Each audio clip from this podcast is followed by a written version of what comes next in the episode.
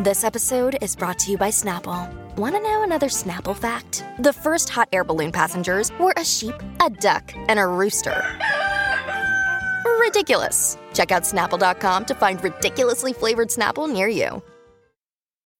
When you need mealtime inspiration, it's worth shopping Kroger, where you'll find over 30,000 mouthwatering choices that excite your inner foodie. And no matter what tasty choice you make, you'll enjoy our everyday low prices, plus extra ways to save, like digital coupons worth over $600 each week. You can also save up to $1 off per gallon at the pump with fuel points. More savings and more inspiring flavors make shopping Kroger worth it every time. Kroger, fresh for everyone. Fuel restrictions apply. Hola, esto es New Books Network en español.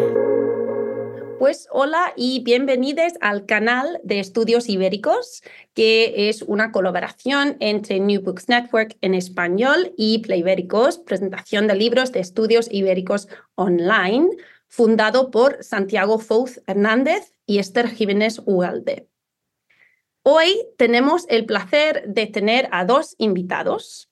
Tenemos a Jorge González del Pozo, y José Pereira Buan, eh, que son los editores de un libro que personalmente me interesa mucho, que se llama Netflix Spain, Critical Perspectives. Este libro acaba de salir este mismo año, entonces enhorabuena a los dos em, en el año 2023 con Routledge. Y voy a dar unos em, bios pequeños ah, antes de empezar a hablar con nuestros invitados de hoy. Entonces, Jorge es catedrático en la Universidad de Michigan Dearborn, donde trabaja desde 2007. Ha escrito más de 60 ensayos sobre las diversas formas de manifestación artística peninsular, peninsular perdón, en revistas como Hispanic Studies Review, Hispanic Research Journal y Letras Hispanas, entre otras. Ha publicado monográficos como Adicciones en la Gran Pantalla, y ha editado numerosas, numerosos volúmenes, entre otros, sobre el cine de Pedro Almodóvar, acerca del atractivo de la subcultura kinky y sobre la representación de la identidad castellana en la literatura universal. Su última publicación, titulada Netflix Spain Critical Perspectives, empieza a llegar a bibliotecas y librerías. Y su próxima publicación es un manuscrito sobre la identidad nacional española a través de su gastronomía que verá la luz a principios del 2024. Nuestro otro invitado, José Buan, es profesor asistente de estudios culturales ibéricos y director del grado en estudios europeos en la Universidad de Limerick, Irlanda. Obtuvo su doctorado en la Universidad de Tulane de Nueva Orleans y enseñó anteriormente en Rhodes College en Memphis y también en la Universidad Estatal de Nueva York, Oswego. Sus áreas de investigación giran en torno a cine, ensayo y cómics, con foco en narrativas de crisis y memoria, masculinidades y violencia, así como en migración y en cinemas periféricos. Ay, perdón. Algunos de sus trabajos más recientes han aparecido en Journal of Comic Studies, Quarterly Review of Film and Video, Romance Studies, en la revista de estudios hispánicos y también en Variaciones Borges. Pues bienvenidos a los dos, es un placer estar con vosotros esta tarde. Para empezar, quiero agradeceros vuestra confianza en Newberg Network en español y en Playbéricos también para presentar este nuevo libro. Antes de meternos en profundidad en la conversación sobre vuestro libro, ¿podríais contarnos por qué os interesasteis en este tema? Yo, bueno, gracias, gracias por, por, la invitación. Sí, yo comento brevemente, pero yo creo que José tenía la idea original a la que con mucho gusto yo me, me uní. Pero bueno, yo, yo lo que creo es que había un montón de producción, muy poquito análisis, poco entendimiento del impacto de Netflix y era cada vez más creciente y esto es una maquinaria que, que avanzaba sin parar como hemos visto en los últimos años. Esa era un poquito la idea que yo tenía, pero, pero José, por favor, tú tienes más idea que yo. No, básicamente viene de atrás de los cursos de lengua, cuando le preguntabas a los estudiantes, como tú eras estudiante graduado y dabas lengua y ahí le decías el pretérito, como ¿qué hiciste ayer? Y era pues esto, esto vi Netflix, esto, esto vi Netflix. Y me abrí una cuenta de Netflix y vi que Netflix eso pues empezaba a sacar cositas en España interesantes. Claro, que en 2016 saca Siete años, luego saca Fede Tarras, Luego viene el boom de, de la casa de papel, Os abordas margaridas, eh, Bitter Daisies, da un salto eh, trans-ibérico, digamos, ¿no? que sale de la periferia y, se, y tiene ese alcance semi-global. Entonces vimos que era algo incipiente que estaba ahí, que era materia de estudio por un lado, por el interés que, despertaban los estudiantes y por otro también por las posibilidades que daba la industria audiovisual peninsular en España. Y ahí pues no, empezamos, y nos conocimos y aquí estamos.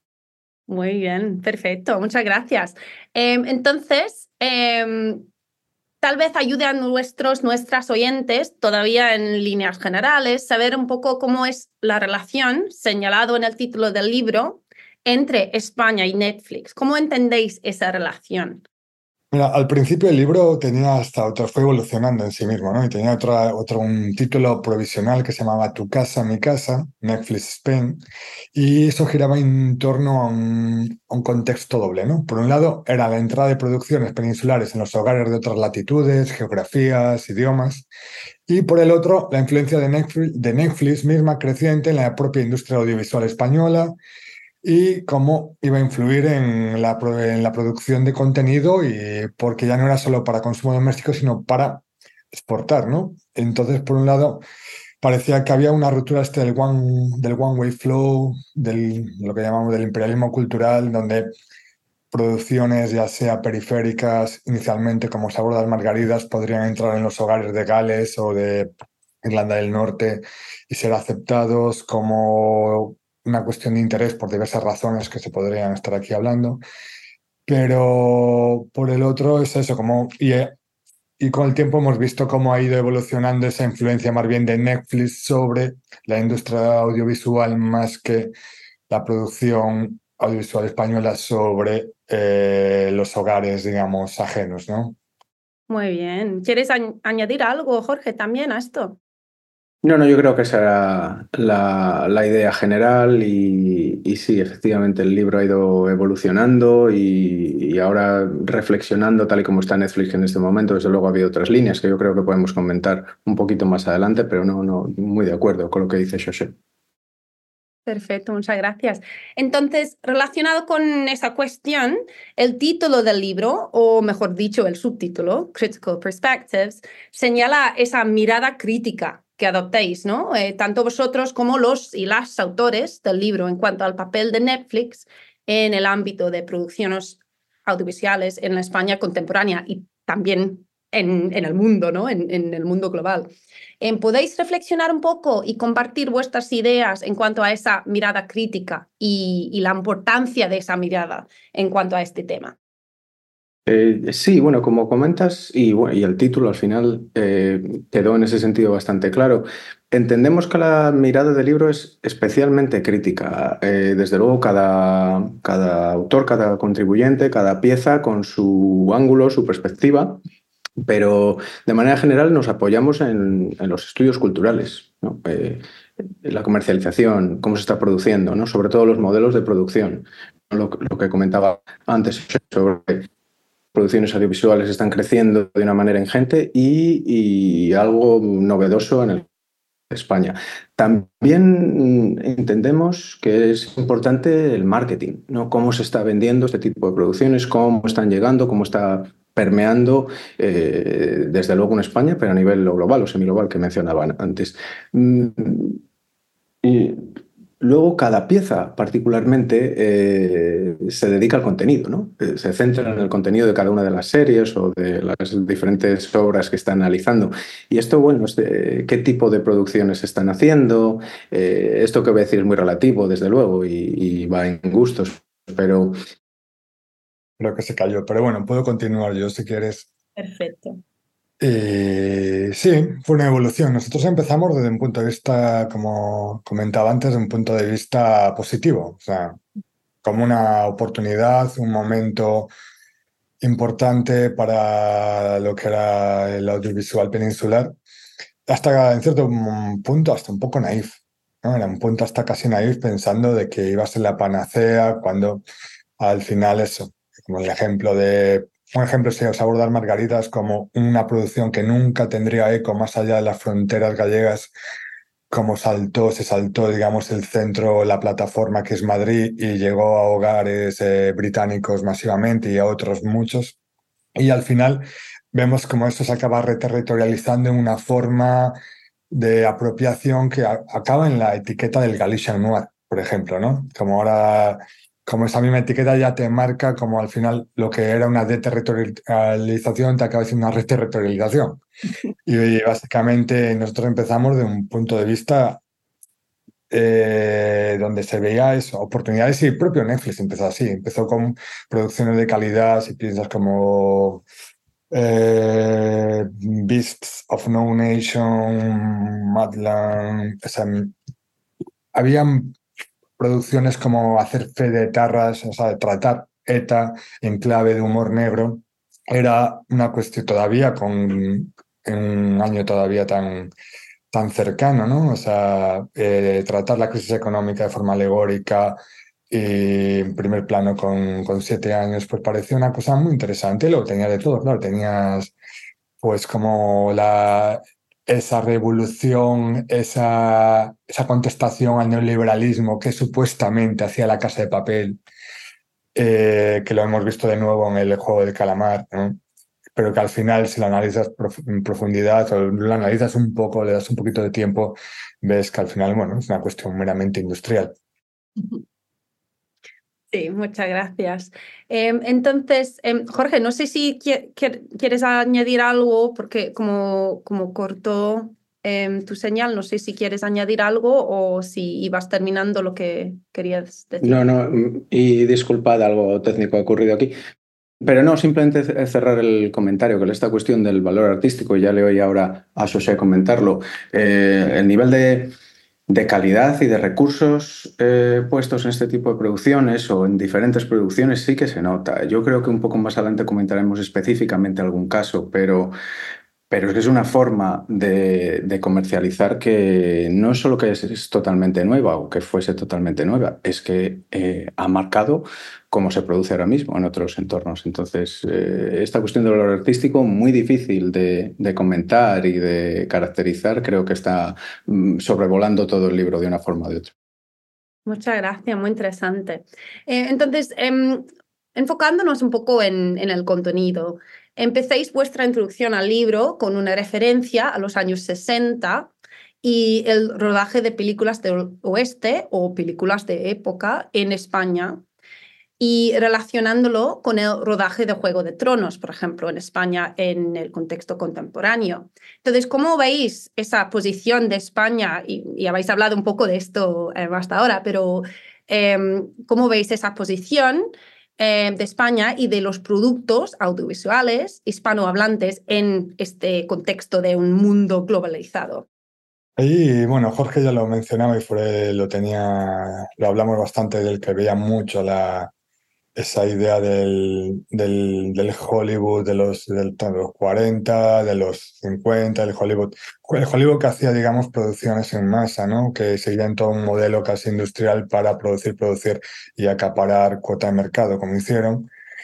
Y, y aquí tenemos pues diferentes factores. ¿no? Por un lado tenemos técnicos, eh, gente altamente especializada, mm, digamos, costo, el costo de la mano de obra especializada en España es, eh, por desgracia, pues eh, barato comparado a otros lugares.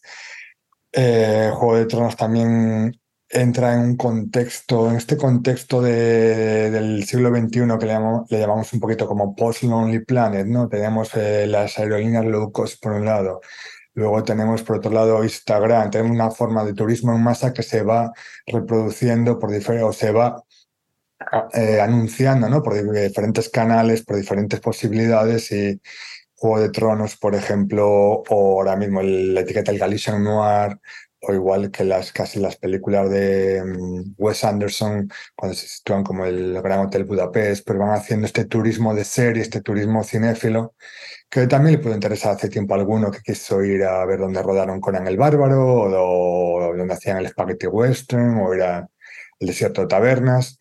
Un poco de lo que contaba, un poco esa decadencia que contaba desde la iglesia en 800 balas, podríamos que ha resurgido, pero en otra forma, ¿no? Pero todavía hay una sensación de, yo me quedé con la sensación de que seguimos siendo extras, ¿no? Muchas gracias. ¿Quieres añadir algo, Jorge? No, no, está muy bien, está muy bien. Yo creo que, que seguimos y ampliamos un poquito más adelante. Está fenomenal. Perfecto, muy interesante. ¿no? Es, mucho para pensar, ¿no? Y, mm. me gusta mucho el, este, esta perspectiva que, eh, que hay en cuanto a, sí, el contexto contemporáneo, pero pensándolo en la historia de la producción audiovisual en España. Entonces, uno de vuestros objetivos, identificado en la introducción, es analizar las maneras en las que Netflix influye tanto el consumo como la producción de las series, que ya hemos mencionado un poco. Entonces, em, ¿nos podéis explicar cómo entendéis ese fenómeno y esa relación? Sí, bueno, em, cuando hablamos de ampliar la forma de consumir, yo creo que ahora lo tenemos todos muy, muy asumido y desde luego ahora estamos hablando post-COVID, ¿no? Pero cuando arrancamos o cuando Netflix arrancó con esta no solo producción más masiva y más con una intención global, em, intentaban acceder a las casas, ¿no? A, a, la pantalla doméstica. Esto, de nuevo, ahora lo tenemos muy, muy claro, pero hace dos o tres años, cuando el germen de este libro comenzaba, no estaba tan claro. Entonces, este, esta es una manera fundamental de, de, ampliar la forma de consumir, de ampliar la cuota de mercado como tal. Y qué menos o, o qué más, podríamos decir, que llegar a tu casa. Y de ahí lo que mencionaba José antes, ¿no? Nuestra idea original del título era Tu casa es mi casa. Entonces, eso es, eso es bastante impactante y, de nuevo, yo creo que no lo asimilamos y no lo reflexionamos lo suficiente y esto ha penetrado totalmente.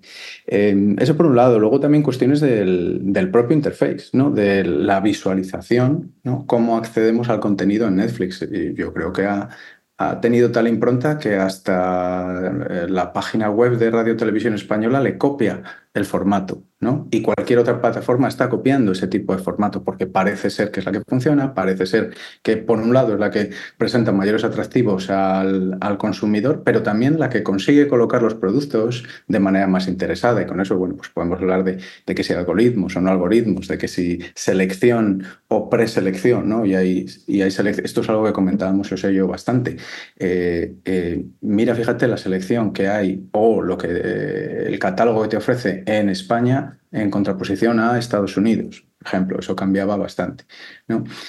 Y luego, bueno, eh, eh, en cuestión de las producciones, que yo creo que ahí lo hemos mencionado, se podría profundizar muchísimo más y es, quizá a lectores o a posibles lectores no sé si les interesa tanto, pero, pero esto es una cuestión bastante relevante. Eh, por un lado tenemos la producción nacional que, va creciendo, eh, bien sea para el mercado nacional o no, pero por otro lado es esa idea que ya ha mencionado un poco José de mínimos gastos, máxima eficiencia, optimización de costes total, lanzamientos globales con su propio Star System, con su propio eh, grupo de actores, actrices, fetiches, con sus propios estudios de producción, esta cuestión de si son originales de Netflix o no.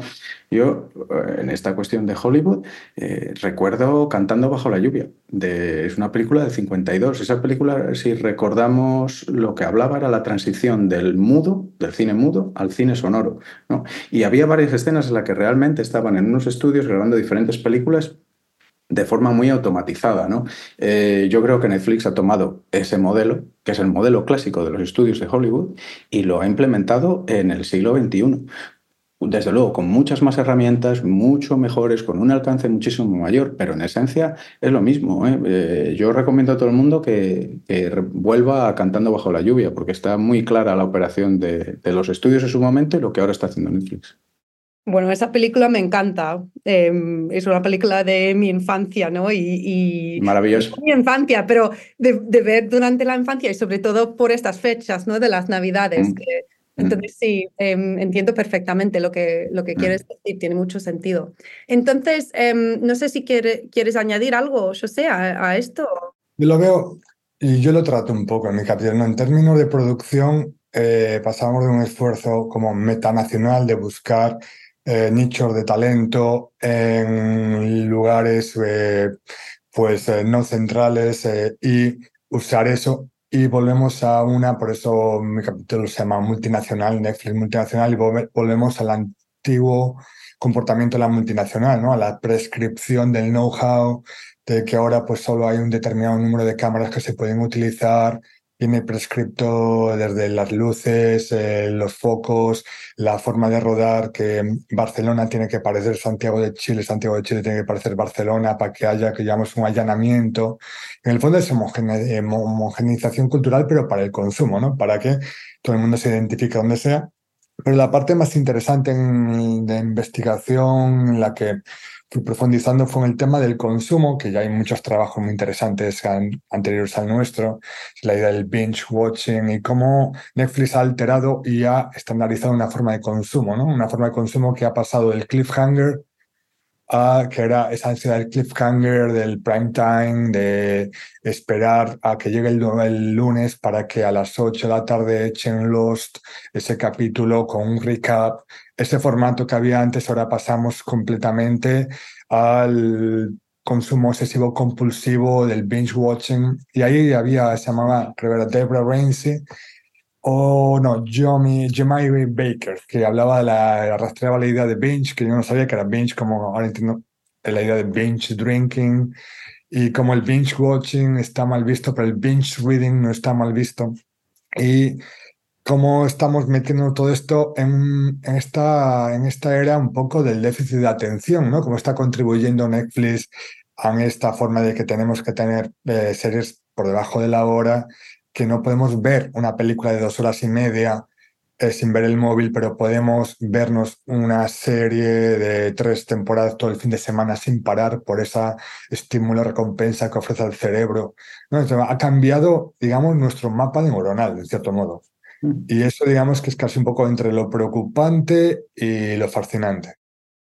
Sí, pero es interesante también porque creo que las cosas, las cosas, las cosas cambian también, porque, por ejemplo, no sé si es igual en Netflix de España o de los Estados Unidos, pero aquí en el Reino Unido, em, con una serie, bueno, nueva, pero nueva para Netflix, eh, Cristo y Rey, que era de Antena 3 a 3 Media Player, y lo han, lo han emitido un episodio a, la semana.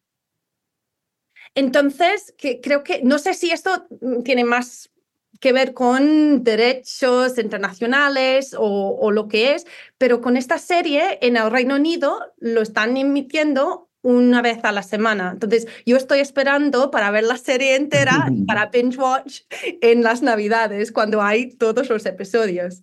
Eh, pero sí, es muy interesante lo que, lo que has comentado. Entonces, em, vamos a pasarnos a la, la, próxima pregunta y hablar un poco de la estructura del libro. Em, se organiza según temas distintos y se divide en tres partes. Entonces, ¿de dónde vino la idea de esos tres ejes temáticos y por qué habéis organizado el contenido de esta manera. Eh, Jorge. Sí, yo te, somos muy sinceros. Eh, nosotros teníamos una idea general de, nuestra visión crítica de Netflix y luego las contribuciones de los diferentes autores nos llevaron a esta estructura. Eh, eh, decía antes José la cuestión del mapa neuronal, pues aquí los autores nos hicieron el mapa de Netflix. Y, bueno, yo creo que son muy representativos de, cuestiones que estaban latentes para nosotros, desde luego, pero, pero las estructuras nos las dan los autores. ¿eh? Es, por un lado, la idea de las identidades, de la identidad, la identidad cultural, la identidad conectada con la cultura, la representación de la identidad a través de la cultura. ¿No? Eh, la otra fundamental, y, ya ves que los dos, y mencionamos constantemente esta cuestión del centro, de la periferia, de dónde está porque yo creo que la operación de Netflix a nivel de estudios culturales es precisamente esta. Es, recordemos el origen de Netflix. Eh, Netflix venía como un agente, un jugador, como lo queremos llamar, totalmente nuevo en el mundo audiovisual, que empezó con unos sobrecitos que te mandaba una película a casa y era, bueno, una pequeña cuota del mercado del audiovisual o del audiovisual casero y ahora está totalmente en el centro hasta el punto que no solo ha modificado ese audiovisual casero, sino que ha modificado la producción. ¿no? Entonces esta cuestión del centro y de la periferia era total. Y la tercera es la que nos hemos planteado en, en todo momento. Eh, ¿Cómo entender Netflix a día de hoy, y perdón por seguir remitiéndome a la cuestión COVID o post-COVID, sin pensarlo de forma global? Y, hablamos de esta aceleración de la entrada de Netflix en las casas y los estrenos de forma global, pero el cine siempre ha sido global desde sus inicios. El, cine, al contrario que la literatura, es un fenómeno global desde el 898, 95, 96, cuando queramos entender sus orígenes. Y hace muchísimo tiempo ya que la mayoría de los estrenos, desde luego los estrenos más ambiciosos, más potentes de, las productoras de Hollywood, se hacen a nivel internacional.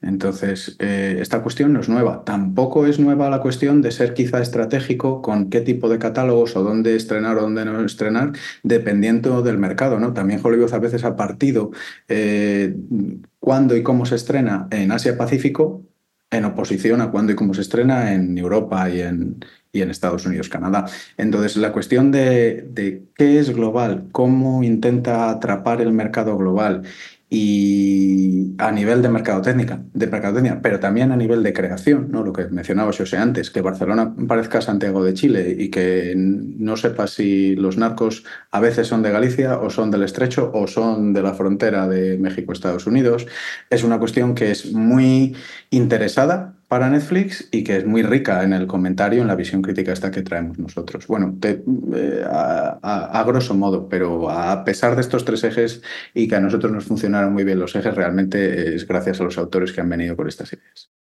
Muy bien. Imagínate, recibimos muchísimas propuestas y teníamos que muchas buenísimas que quedaron fuera simplemente porque no entraban todas. Podríamos haber hecho tres volúmenes tranquilamente, pero básicamente con las que nos quedamos, una vez analizamos lo que teníamos, eh, ya fue, tomó, tomó forma orgánicamente todo más o menos, pero eso fue, digamos, que fue una organización en cierto modo, pues eh, a, posteriori, ¿no? No, pero es muy interesante, ¿no? Que, que sí, que hay un, un proyecto colaborativo al final, ¿no? Que, que era la idea de vosotros hacer el libro, pero que los autores y las autores, las autores también traen algo al proyecto, ¿no? Con, con sus capítulos. Em, entonces, ¿nos podéis explicar un poco las metodologías distintas que se emplean en los varios capítulos del libro? Ya sé que, que no son em, vuestros capítulos, pero podéis hablar un poco de algunos de Em, o algunas de las maneras distintas que emplean los autores, los, las autores en el libro. Sí, bueno, ves que son muchos capítulos y hay muchas perspectivas. Yo mm, quizá me gustaría mencionar un par de ellos concretamente, porque a mí personalmente me parecen o bien únicos o bien especialmente cuidadosos. Quizás José tiene otras ideas, pero mira, uno de los artículos que a mí me parece muy curioso, mm, no diferente en el campo ni en el hispanismo, ni mucho menos, pero sí desde luego para este libro, ¿no? es el de Netflix Madrid and the Madrid of Netflix, an interdisciplinary approach to the imaginary of an urban region. ¿no? Estoy tres autores, Deborah Castro, Agustín Gamir y Carlos Manuel. Entonces, eh, muy, muy curioso el estudio, que casi es urbanístico, está dentro de estos urban studies, básicamente, ¿no? en los que hablan con mucho detenimiento de localizaciones, de interiores, de exteriores, de la representación de la ciudad, que Creo que sería fácil caer en pensar en Madrid como un personaje, que desde luego eso está en su artículo, pero creo que va un poquito más allá, ¿no? habla de Madrid como un personaje, pero también habla de, la comunidad de Madrid con todas las posibilidades que ofrece o las que se quedan en el tintero a la hora de representar, por un lado, Madrid y por otro lado, España de manera general, de manera muy parcial, desde luego. Entonces, bueno, yo creo que este estudio es muy, muy eh, único y muy detallado, ¿no? Dan datos, estadísticas, hay mapas, hay urbanismo tanto eh, actual como pasado. Hay esa representación de la ciudad y luego, yo qué sé, estas representaciones de la ciudad hay, hay muchas trabajadas en Londres o en Los Ángeles, ¿no? Yo recuerdo varios estudios muy buenos de, de cómo se representa Los Ángeles y me recordaba mucho a este trabajo que han hecho con mucho detenimiento estos tres autores. Entonces, e, esta es una perspectiva, ¿no? Quizá no es la más eh, común dentro del libro, pero desde luego única. Y otra, por dar, por dar otra visión también, el, trabajo de Ingrid Luna López, mira, se titula Mainstream Feminism, Female Identities in Valeria and Toy Boy. ¿no? Entonces hace una comparación entre Valeria y, y la serie de Toy Boy. Yo con toda la honestidad y de nuevo eh, agradezco mucho a, Ingrid su contribución, pero yo personalmente, si fuera consumidor de Netflix, sería Valeria sería una serie a la que no me acercaría. Y Netflix sabemos que, eh, es muy consciente de qué consumen sus diferentes tipos de consumidores. ¿no? Pero ella lo que hace es un estudio comparativo entre la producción de Hollywood de, Toy Boy y Valeria. Y lo hace diseccionándolo al detalle. Yo creo que, de nuevo, para mí, sin interesarme para nada la serie, mm, su trabajo me parece excepcional a nivel de, lectura cerrada y de comparación y contraste con lo que se ha hecho. Paro ahí, porque habría mucho que decir, pero creo que esos dos ejemplos nos dan una buena idea. Sí, muchas gracias. No, es que, bueno, estos dos capítulos me, me, me, gustaron mucho también, ¿no? Porque yo sí, me gusta mucho la serie Valeria. Em, y, pero lo de Toy Boy me parece interesante porque solo he visto algunos capítulos y no me, no me engancha tanto que Valeria. Entonces, sí, me, me parecía muy interesante comparar esas dos series.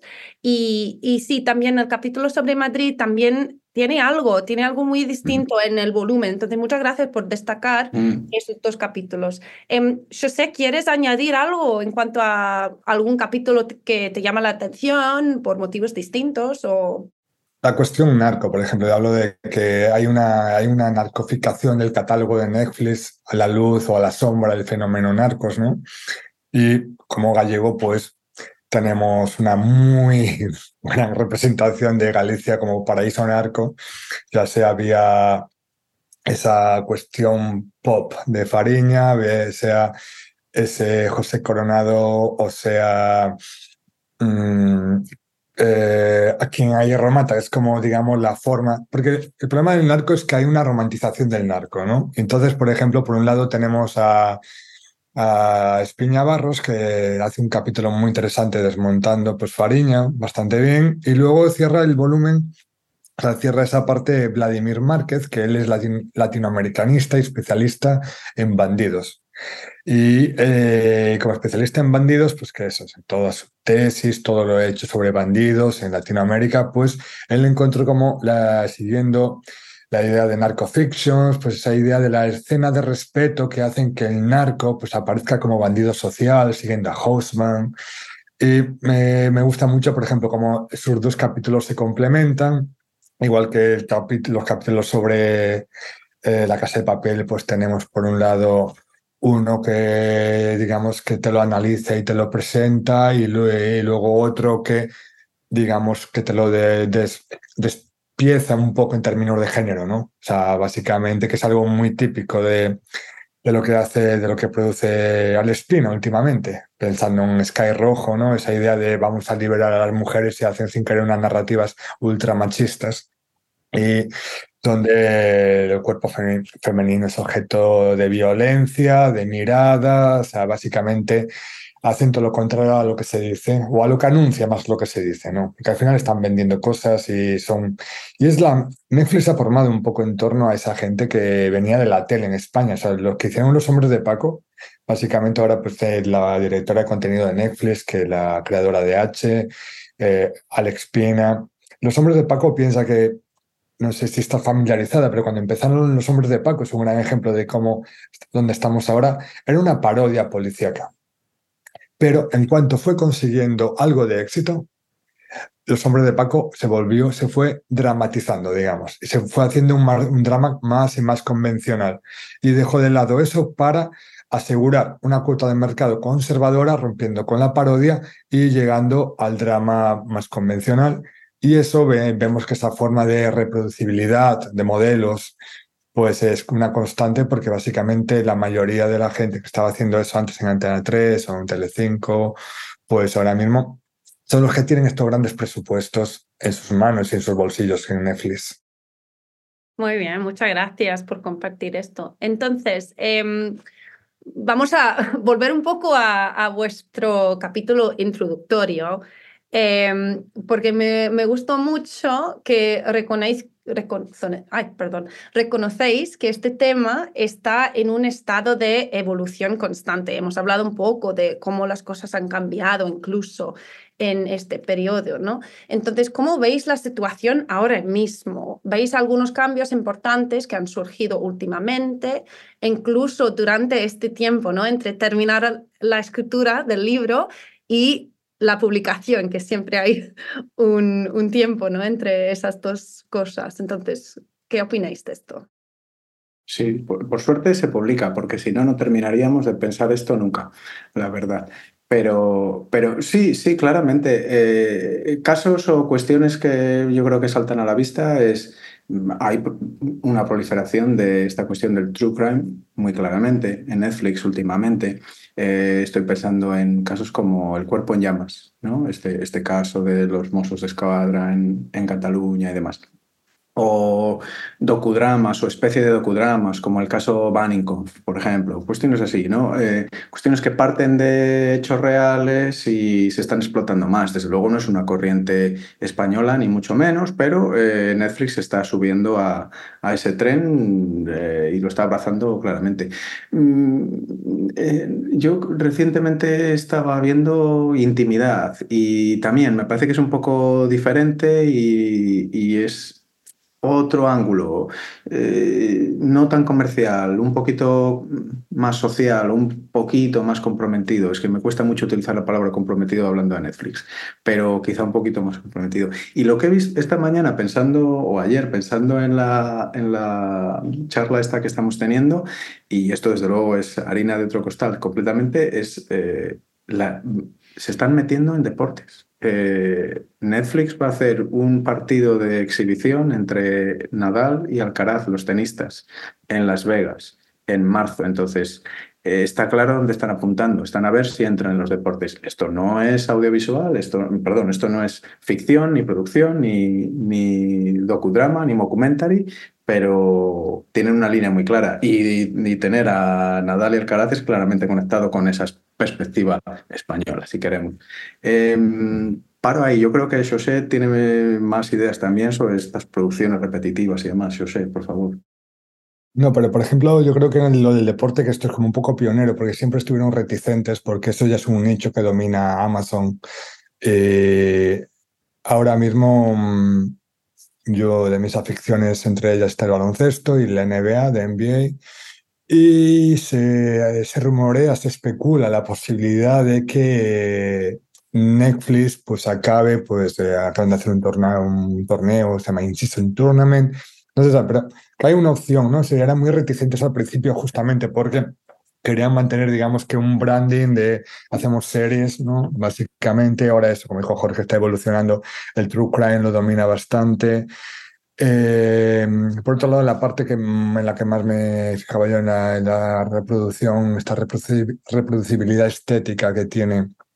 Eh, estaba viendo el última, la última película, que no acabé de ver, pero bueno, pero para ver un poco el, un hombre de acción, donde ahí también hay la cuestión, engancho un poco con, una, con la cuestión de este de, de la nueva fama, del influencer que se hace actor, ¿no?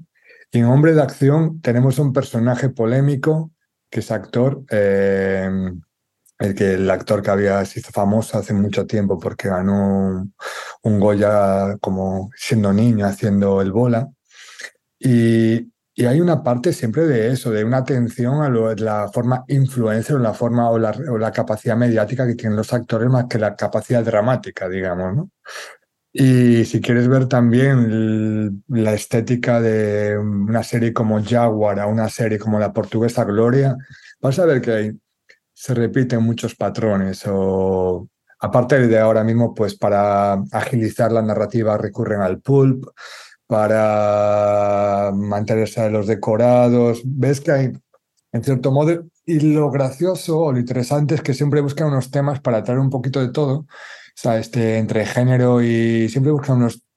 Un hombre de acción sobre un anarquista, ¿no? O sea, es un anarquista del servicio del mercado, digamos, ¿no? Y buscan eso como el juego del calamar, esa supuesta crítica al neoliberalismo, eh, la casa de papel, la última liberación, ¿no? O sea, eh, la reproducción como la casa de papel, el éxito inicial que tuvo el Bella Chao, luego ya hubo una reapropiación clarísima del la Vila Morena.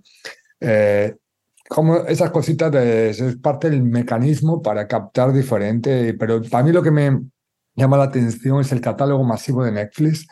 El problema de que al mismo tiempo es muy decía uno que es, tan masivo como estrecho, ¿no? Como narrow, parte del narrow casting, ¿no? Y ese, ese catálogo masivo a mí lo que me da un poquito de... Lo que me, la pregunta que me trae es, si no está, no existe.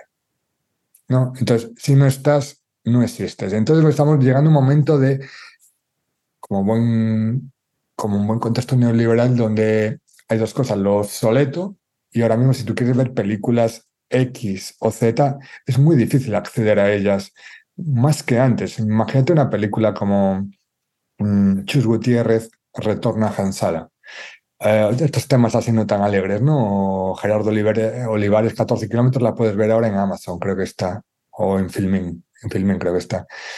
Pues si no estás, no existe, ¿no? Esto es lo que está haciendo un poco este boom, o sea, no sé cómo estáis trabajando en el Streaming Wars, pero un poco ya lo mm, nos queda como ya hasta si pides por Interlibrary Long una película ya es difícil conseguirlo hoy por hoy, ¿no?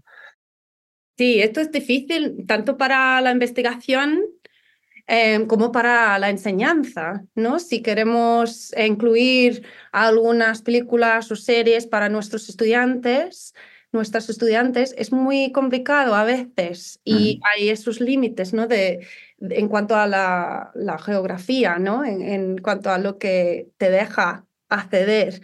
Y sí, no, es muy interesante. Y también, sí, creo que la cosa se complica, por ejemplo, pensando en una serie como Veneno, que sí que se ha estrenado en los Estados Unidos, pero aquí en el Reino Unido no. Entonces, tienes que em, tener otra um, subscription ¿no? a, otro, a otra plataforma para poder acceder. Y sí, entonces creo que sí, muchas cuestiones muy interesantes.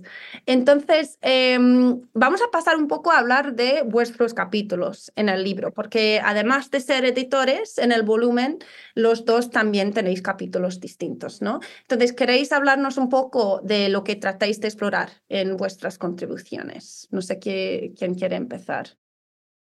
Sí, yo puedo comenzar brevemente, tampoco mm, copar porque hay muchas voces en el libro, pero gracias, sí. Yo trabajo con una serie que se titula Criminal. Eh, mm, lo que me parecía sobre todo interesante es que son eh, tres o cuatro capítulos eh, de cada una de las temporadas, pero cada temporada ocurre en un país diferente. O sea, hay tres o cuatro capítulos en Gran Bretaña, tres o cuatro capítulos en Francia, tres o cuatro en Alemania y tres o cuatro en España. Eh, yo, esto que comentaba antes de la producción eh, muy optimizada, eh, los mínimos costes posibles, pues se produce claramente en esta serie. Lo que hacen es unidad de acción y unidad de tiempo y unidad de lugar casi. y toda la serie se trabaja en un mismo estudio que básicamente es una sala de interrogatorios en la misma sala de interrogatorios independientemente del país. Entonces, bueno, yo, yo creo que esto es un producto muy, muy, muy repetitivo. Hay algún guiño mínimo, hay algún guiño en Gran Bretaña, alguna cuestión local con la inmigración, hay algún guiño en, en Francia al ataque a la sala Bataclan, por ejemplo, el ataque terrorista. Eh, hay alguna cuestión de fondo muy tangencial en Alemania a un pasado nazi y demás. Y en la cuestión de España, bueno, pues hay, un poco de todo.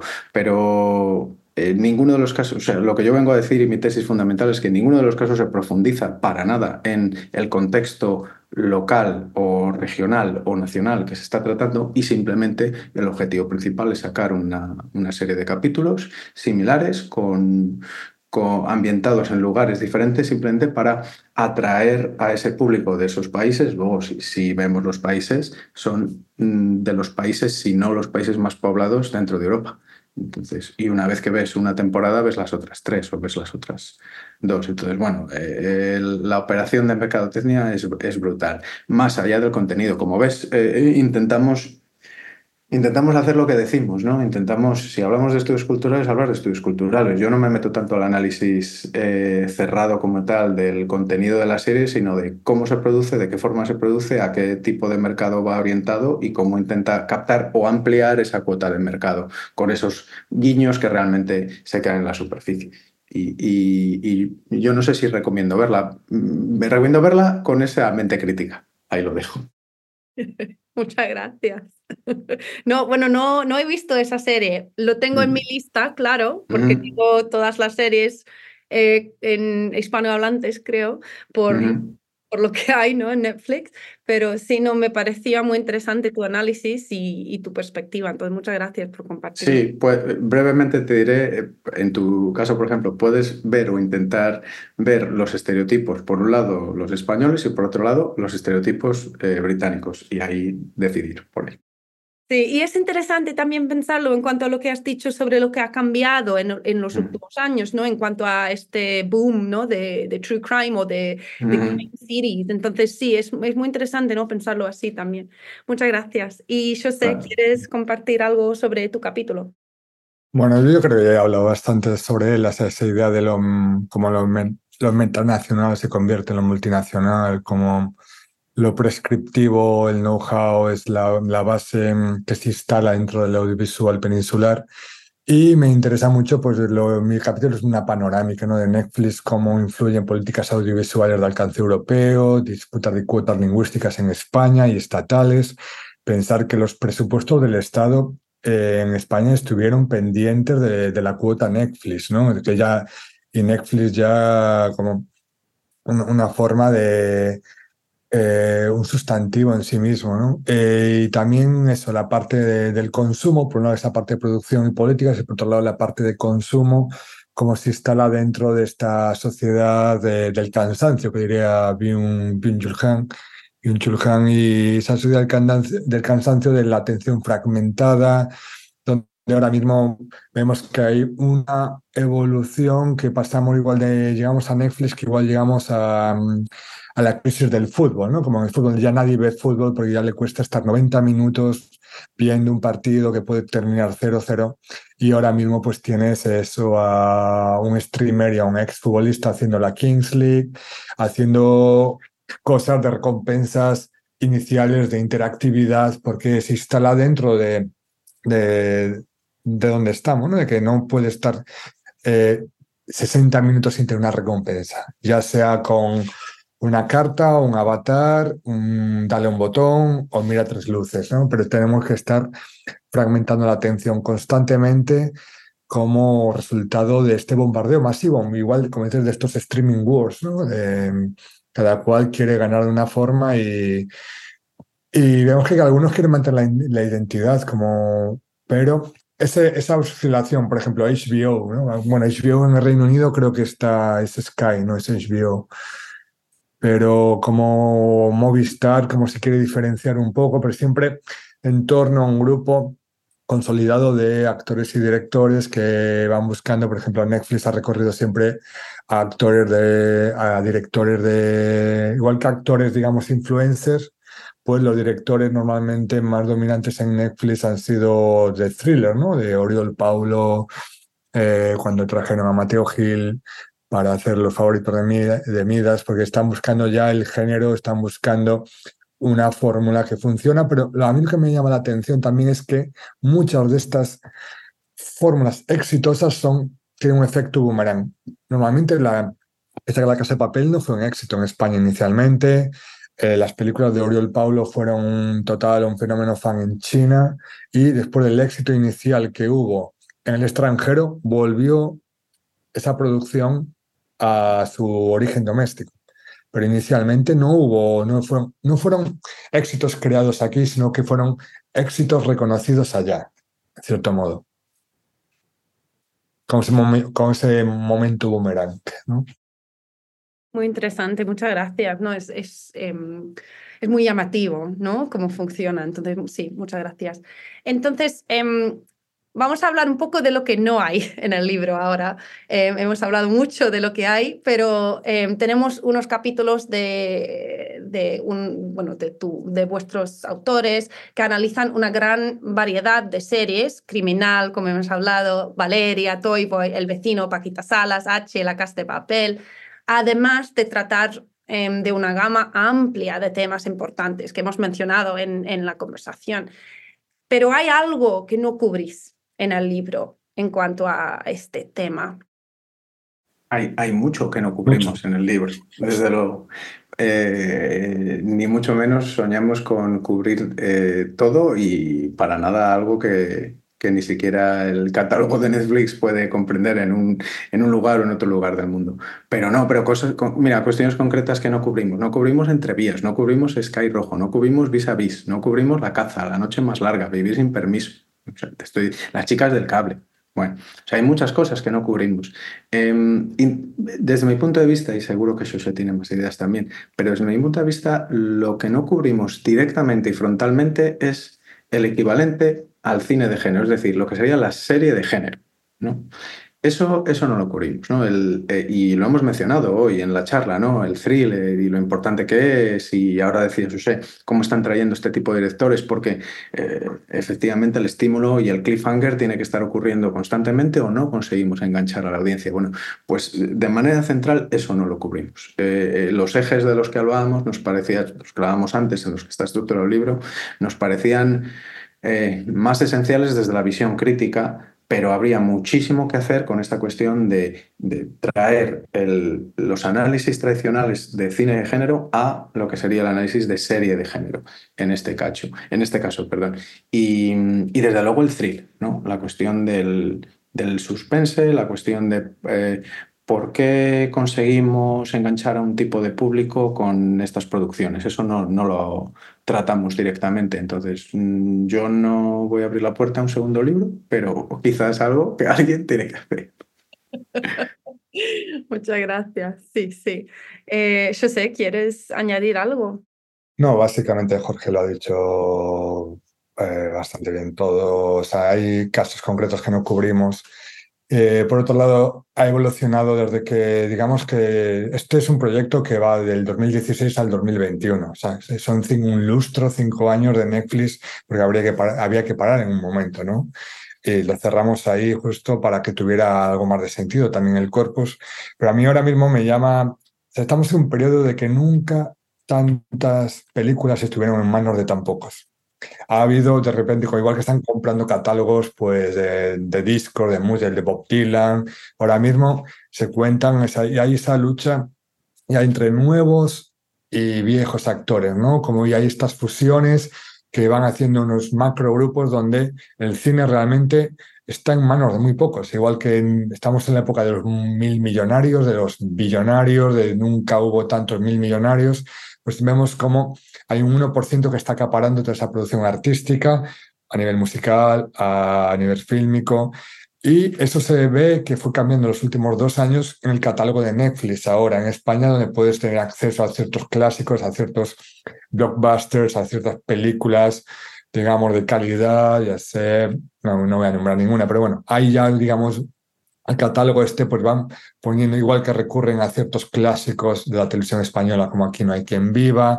Entonces, cada vez más grande porque cada vez su músculo financiero es más y más grande y a mí al principio me hacía un poquito de gracia, así una, una gracia mala, de cómo los grandes estudios se quejaban del músculo financiero de Netflix, ¿no? Los que siempre fueron los grandes, ahora mismo ven a Netflix como un estudio en, en esteroides, ¿no? Que está ahí hipervitaminado y que no, no puede. Entonces suelta un dinero. Ves la casa de papel. Tú fíjate los monos de la casa de papel en la temporada 1 y fíjate como ya en la, la parte 4, ¿no? Ya aparecen, pasan como ser de, como ser del, del Prica a ser de Armani. O sea, como se va notando el influjo, la inyección de dinero. Y claro, ¿cuál es el problema de eso?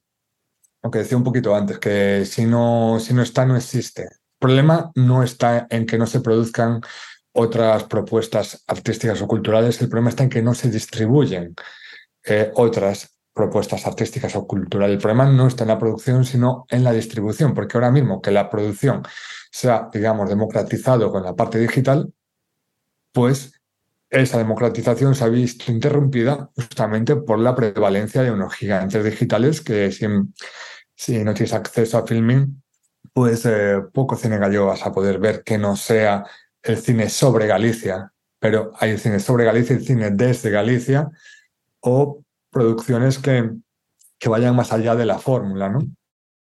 Sí, yo, yo si me permites, Fiona, añadir un poco más. Yo esto, y esto lo reflexionaba a raíz de, pensar, o reflexionaba sobre esto a raíz de pensar en esta charla. Em, yo creo que algo que no tratamos y que desde luego cada vez va tomando más forma, al menos en mi cabeza, es la escena alternativa. Lo articulaba muy bien Shoshear. El, el cambio de siglo, el, último cambio de siglo, digamos los 90, los primeros 2000, parece que la escena alternativa estaba cobrando cierto empaque, tenía cierto espacio, podía desarrollarse de alguna manera eh, en la que no solo se quedaba en algo mm, limitado a un reducto en el que poca gente tenía acceso, no, había eh, producciones de mucha calidad o de mucho interés, independientemente de la calidad, que alcanzaban, alcanzaban cierto público, un porcentaje sensible de público. Eh, yo creo que Netflix ha vuelto a dar la, la, vuelta, si se me permite, ha vuelto a dar la vuelta a esta cuestión y ha vuelto a colocar lo alternativo en pre finales de siglo. Alternativo como si fueran los 70 otra vez, como si fueran los 60 otra vez, en lo que alternativo se ha quedado como algo totalmente marginado y minoritario. ¿Por qué? Precisamente por lo que decía José, por este gran, gran músculo que solo lo recordamos desde los grandes estudios de los 40, y es que vuelve a ocurrir esta situación de, esta segunda mitad del siglo XX en lo que lo alternativo es totalmente marginal. Y, no es por su falta de existencia o capacidad de ser producido, que ahora hay más capacidades que nunca, sino porque la distribución está totalmente copada. Y esto es lo que hacían los estudios en los 40, que no dejaban espacio para que nadie más existiera. Entonces, esto yo creo que cada vez está más claro y, volveremos, vamos viendo que son ciclos, volveremos a otra escena alternativa interesante de alguna forma, cuando colapse alguno de estos grandes conglomerados, pero ahora mismo están asfixiando la escena alternativa claramente. Muchas gracias. Sí, muy interesante. Eso, eso es el problema, ¿no? De trabajar en cosas muy corrientes que al final tienes que parar en algún momento y, dejarlo o, eh, cerrarlo en este momento, pero que las cosas van cambiando y, es muy interesante, ¿no? Porque queda mucho para hacer para, para nosotros o para otra gente también, ¿no? Eh, entonces, eh, vamos terminando ya, pero no sé si tenéis algo más que queréis compartir sobre el libro y el proyecto, algo que no habéis podido decir todavía en la charla. José, permíteme brevemente. Yo creo que hemos pasado un tanto de puntillas por La Casa de Papel para los que no han leído el libro todavía y pues como sabemos que La Casa de Papel es tan, tan, tan relevante, ha tenido ese impacto tan grande, eh, solo decir que hay dos artículos específicos sobre La Casa de Papel y luego se menciona La Casa de Papel en varios momentos del libro. Simplemente eso, aunque no lo hayamos tratado tantísimo hoy en la charla. Sí, no, y yo lo veo, o sea, esto Netflix es, es una forma de leviatán, ¿no? Que es muy difícil de aprender, es como una masa casi eh, informe que quieres meter en, en una taza y no te entra porque sale por todos lados. Pero en el fondo es un modelo de negocio que se ha ido encontrando a sí mismo, que ha ido haciendo una política agresiva, lo que tratamos en el libro como growth, varization, la idea de growth, o sea, en vez de globalización, la globalización del crecimiento, que es lo mismo que hace Amazon o que hacen todos estos grandes, porque ahora mismo estamos el que más tiene, más tendrá. Esto ya es la, la acumulación, se ha exponencializado. Y lo que, de nuevo, para mí simplemente lo que me lo que me llama la atención, no sé si me preocupa también, es a la hora, ya más como, como docente, ¿no? A la hora de dar clases, que mm, me decía un, colega mío argentino que el cine es la nueva literatura, ¿no? Que ahora ya nadie ve pelis. Igual que antes, cuando dábamos cine, teníamos, teníamos el estatus de ser los profesores guays porque teníamos, en vez de ponerle el Cid, pues le poníamos una peli del miocid. y los estudiantes pues estaban como más contentos porque había que leer menos a veces, pero ahora mismo realmente pues eh, ya está esos 120 minutos a veces ya parecen que es mucho, ¿no? Y en el fondo estamos en este momento que creo que lo que requiere un poco el mundo, la vida, es un poco pausa. Estamos en un momento donde requerimos pausa, requerimos eh, ir a un modelo educativo menos neoliberal, donde se vuelva un poco a dejar de lado la productividad y poner énfasis en la educación y el crecimiento personal del estudiante. Y dentro de este contexto, pues tenemos otros, eh, otros fenómenos que vienen creciendo exponencialmente, ya sea TikTok, ya sea Twitch, que entonces ya eso ya es como eh, es otro mundo, ¿no? Es, un mundo que casi va creciendo en espirales, eh, que cada una pilla un, agarra un camino, pero que en el fondo se relaciona con nuestro, con el estado actual de, de las cuestiones en Occidente, digamos, en lo que se llama el mundo occidental del privilegio. Luego ya saliendo de aquí ya Netflix piensa que Netflix de los 200 millones que tiene Netflix o lo que tenga ahora es un 3% de la población mundial. O sea, le damos mucha importancia, pero al mismo tiempo no tiene tanta importancia. Somos un 3%, claro, un 3% que maneja igual el, el 50% o el 60% de los recursos, pero, pero no somos tan importantes y lo somos al mismo tiempo, pues justamente por esa, ese uso masivo de recursos. ¿no? Netflix es un ejemplo de, digamos, de, de este siglo XXI, post-2010, o sea, este las redes sociales, que es un contexto, un, animal totalmente nuevo, Leviatán, que intentamos, Jorge y yo, pues trabajar durante unos añitos, y quedamos contentos con, con el resultado y también contentos de terminarlo y dedicarnos a otras cosas. Muchas gracias. No, es, es verdad. Y no sé, pensando en, por ejemplo, entiendo em, lo que habéis dicho, ¿no? En, en, cuanto a los problemas que hay Em, con Netflix y tal, pero también a la vez lo veo como un recurso increíble para los estudiantes de, de, lenguas extranjeras aquí en el Reino Unido, que no tenemos eh, fama, mucha fama por aprender otras lenguas en este, este país, desafortunadamente. Y yo, por ejemplo, como profesora de secundario, Em, antes, em, yo vi que mis estudiantes querían ver esas series en Netflix.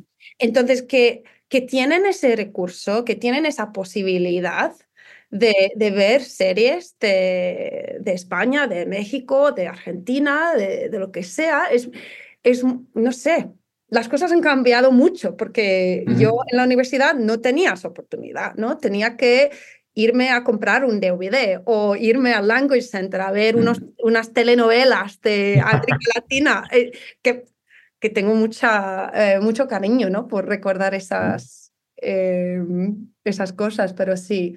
Em, entonces, em, vamos a terminar ahora, pero una pregunta antes de hacerlo. ¿Nos haréis el favor de compartir un poco sobre vuestra investigación actual? Porque ya habéis comentado que por un lado, estáis muy contentos de, haber terminado este proyecto. Entonces, ¿en qué proyectos estáis metidos ahora? ¿Y seguís analizando el papel de Netflix o lo habéis dejado ya? Em, ¿Qué estáis haciendo? Mira, yo digo que Jorge estará haciendo como unos ocho o nueve proyectos ahora mismo.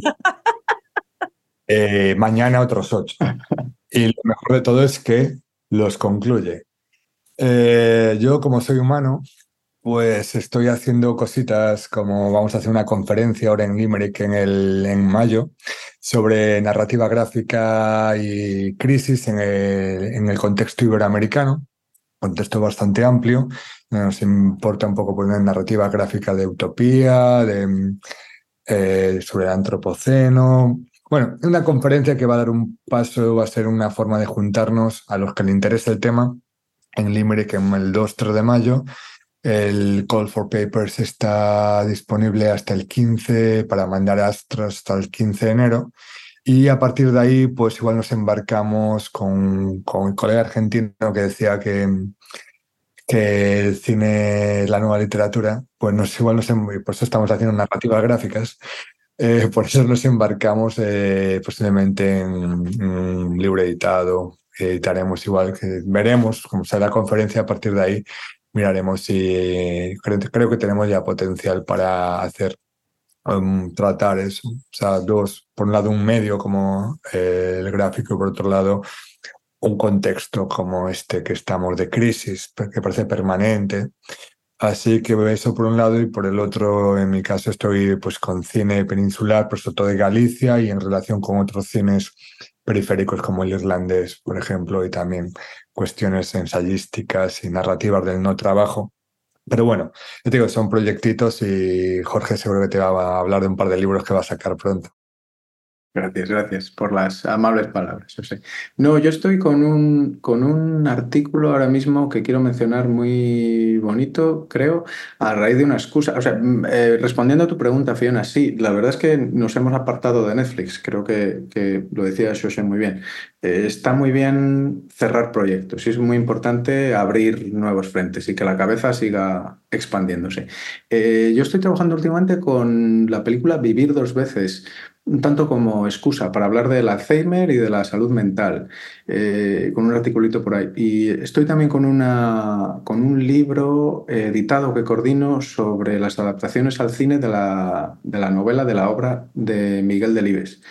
Entonces esperamos que salga no sé cuándo, pero ojalá que salga para la Seminci. Miguel Delibes, autor vallisoletano, yo soy de Valladolid, eh, y esperamos que salga para la Seminci, que suele ser en octubre, sería ideal, pero estamos trabajando con esta cuestión de las adaptaciones. Autor, novelista español más llevado al cine de todos los existentes, no, no es ninguna tontería. Y luego está a punto de salir lo que mencionabas, Fiona, el libro de Identidad Nacional a través de la gastronomía, de Identidad Nacional Española, que como ya has oído o habrá oído la gente con la visión crítica de Netflix, pues con la misma visión crítica llegaremos a la gastronomía española y, es, por un lado, es muy divertido, no tiene nada que ver, y por otro lado, es muy rico y un montón de matices que van mucho más allá de Masterchef. Entonces, eso saldrá dentro, dentro de poco. Y sí, estoy con varias cuestiones más porque no podemos estar quietos, pero gracias por, por preguntar eh, y encantado de hablar con más gente de más proyectos en cualquier momento. Lo que está haciendo José Lamentablemente no puede, voy a poder asistir, pero tiene una pinta estupenda. Muchas gracias. Em, sí, parece muy interesante todo, entonces voy a estar pendiente a ver cómo, cómo veis con estas aventuras. Entonces, em, pues ya vamos terminando ya. Muchas gracias a vosotros todos para estar aquí y para prestar vuestro tiempo y vuestra atención y energía al canal de Estudios Ibéricos, que como ya he dicho, es una colaboración entre Play Ibéricos y New Books Network en español. Y muchas gracias también a nuestros, nuestras oyentes para estar con nosotros hoy para esta charla, que he disfrutado mucho, la verdad. Entonces, muchas gracias a los dos y hasta pronto. Gracias a ti. Muchas gracias, Gracias por escuchar New Books Network en español.